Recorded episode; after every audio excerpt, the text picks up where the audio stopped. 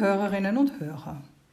Willkommen in unserer Vortragsreihe zur Botschaft von Lourdes von Pater Horacio Brito aus Lourdes. Wir befinden uns in dem Modul Christliche Spiritualität, vorgetragen von Adelheid Gemmingen.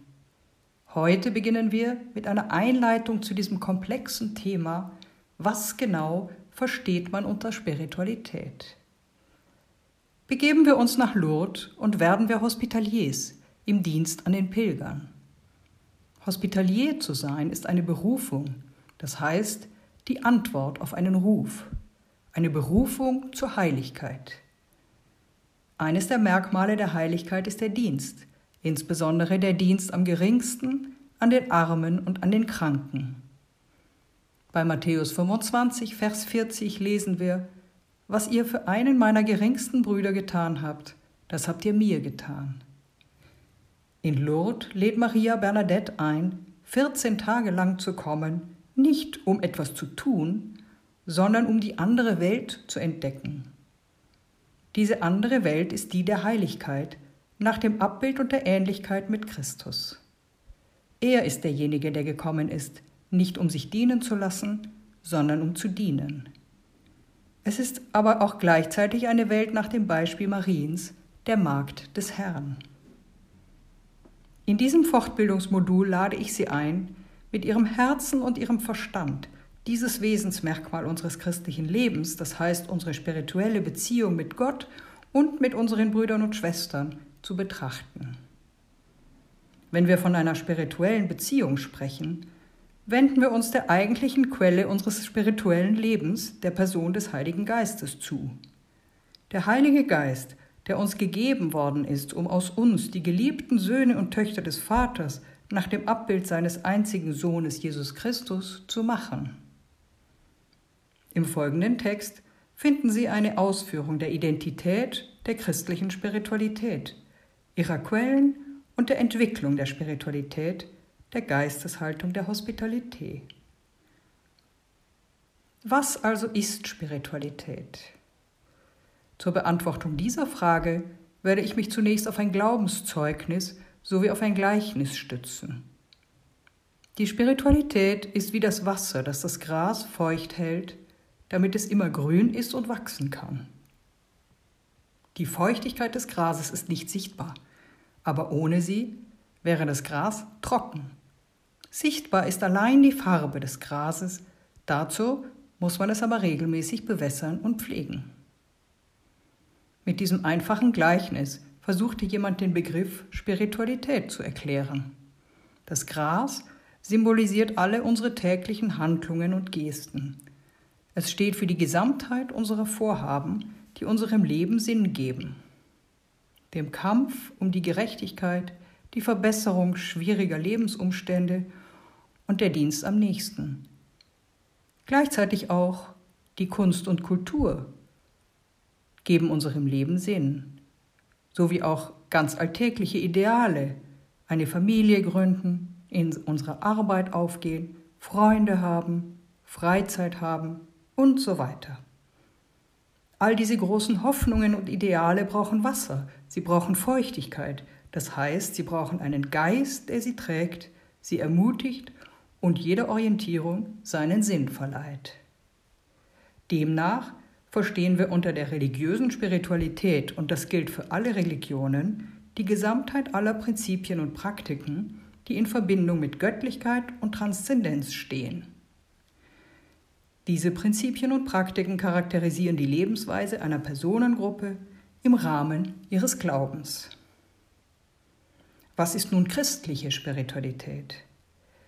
Christliche Spiritualität ist die persönliche Erfahrung, die in einem Christen auflebt, der in eine Beziehung mit Gott eintritt und dessen Wahrheit erfährt.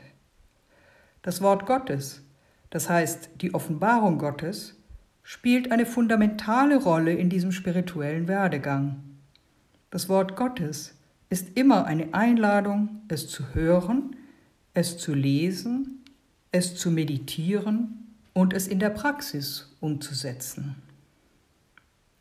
In diesem Sinne kann behauptet werden, dass die christliche Spiritualität eine Einheit und zugleich eine Vielfalt ist. Eine Einheit, weil sie ihr Fundament im göttlichen Wort hat und eine Vielfalt, weil sie in unterschiedlichen Formen zum Ausdruck kommen kann. Die christliche Spiritualität ist nicht allein das Revier einer Gruppe von Menschen mit außergewöhnlichen Begabungen. Sie ist auch keine nebensächliche Dimension des christlichen Lebens. Jeder Christ, unbeschadet seiner Lebensumstände, ist zu einem ganzheitlich christlichen Leben zur Vervollkommnung der nächsten Liebe berufen. Denn das christliche Leben beschränkt sich nicht auf die Einhaltung von Geboten. Es ist vielmehr eine Aufforderung, die Fülle des Lebens zu leben, das seinen Ursprung im Heiligen Geist hat, den wir bei der Taufe empfangen. Lesen und meditieren wir was uns das Zweite Vatikanische Konzil in seiner dogmatischen Konstitution Lumen Gentium Nummer 40 zur universellen Berufung zur Heiligkeit sagt. Der Herr Jesus, göttlicher Lehrer und Urbild jeder Vollkommenheit, hat die Heiligkeit des Lebens, deren Urheber und Vollender er selbst ist, allen und jedem einzelnen seiner Jünger in jedweden Lebensverhältnissen gepredigt. Matthäus 5, Vers 48. Seid also vollkommen, wie auch euer Vater im Himmel vollkommen ist. Allen hat er den Heiligen Geist gesandt, dass er sie innerlich bewege, Gott aus ganzem Herzen, aus ganzer Seele und aus ganzem Gemüt und aus ganzer Kraft zu lieben und einander zu lieben, wie Christus sie geliebt hat. Vergleiche Johannes 13, Vers 34.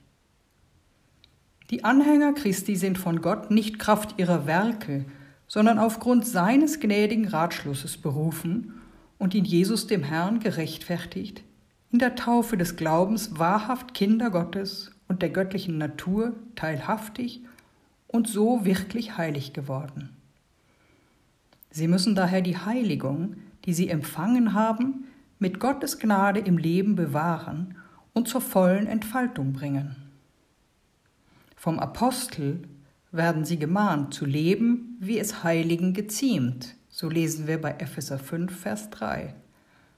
Und als von Gott erwählte, Heilige und Geliebte, herzliches Erbarmen, Güte, Demut, Milde, Geduld anzuziehen, lesen wir bei Kolosser 3, Vers 12.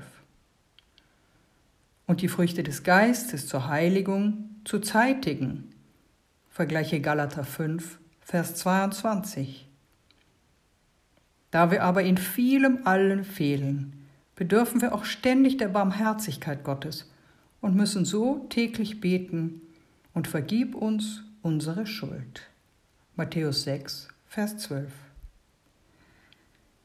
Jedem ist also klar, dass alle Christgläubigen jeglichen Standes oder Ranges zur Fülle des christlichen Lebens und zur vollkommenen Liebe berufen sind. Durch diese Heiligkeit wird auch in der irdischen Gesellschaft eine menschlichere Weise zu leben gefördert. Zur Erreichung dieser Vollkommenheit sollen die Gläubigen die Kräfte, die sie nach Maß der Gnadengabe Christi empfangen haben, anwenden, um seinen Spuren folgend und seinem Bild gleichgestaltet, dem Willen des Vaters in allem folgsam, sich mit ganzem Herzen der Ehre Gottes und dem Dienst des Nächsten hinzugeben. So wird die Heiligkeit des Gottesvolkes zu überreicher Frucht anwachsen, wie es die Kirchengeschichte durch das Leben so vieler Heiliger schon strahlend zeigt.